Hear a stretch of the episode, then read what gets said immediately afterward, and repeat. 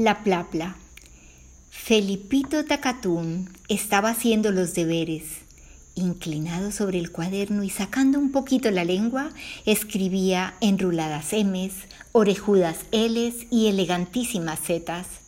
De pronto vio algo muy raro sobre el papel. ¿Qué es esto? se preguntó Filipito, que era un poco miope y se puso un par de anteojos. Una de las letras que había escrito se despatarraba toda y se ponía a caminar muy oronda por el cuaderno. Felipito no lo podía creer y sin embargo era cierto. La letra, como una araña de tinta, patinaba muy contenta por la página. Felipito se puso otro par de anteojos para mirarla mejor. Cuando la hubo mirado bien, cerró el cuaderno asustado y oyó una vocecita que decía. Volvió a abrir el cuaderno valientemente y se puso otro par de anteojos, y ya van tres. Pegando la nariz al papel preguntó ¿Quién es usted, señorita? Y la letra caminadora contestó Soy una plapla. ¿Una plapla? contestó Felipito asustadísimo. ¿Qué es eso? ¿No acabo de decirte? Una plapla soy yo pero la maestra nunca me dijo que existiera una letra llamada plapla y mucho menos que caminara por el cuaderno. Ahora ya lo sabes, has escrito una plapla. ¿Y qué hago con la plapla? ¿Mirarla? Sí, la estoy mirando, pero ¿y después? Después nada.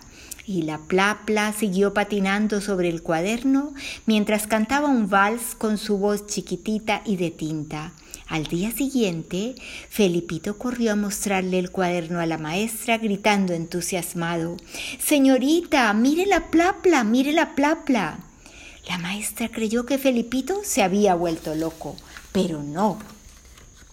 Abrió el cuaderno y allí estaba la plapla bailando y patinando por la página, jugando a la rayuela con los renglones.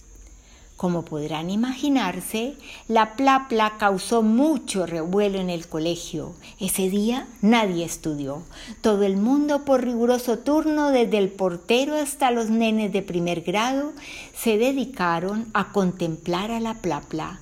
Tan grande fue el bochinche y la falta de estudio que desde ese día la plapla no figura en el abecedario. Cada vez que un chico, por casualidad, igual que Felipito, escribe una plapla cantante y patinadora, la maestra la guarda en una cajita y cuida muy bien de que nadie se entere.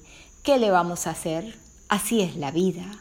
Las letras no han sido hechas para bailar, sino para quedarse quietas una al lado de la otra, ¿no?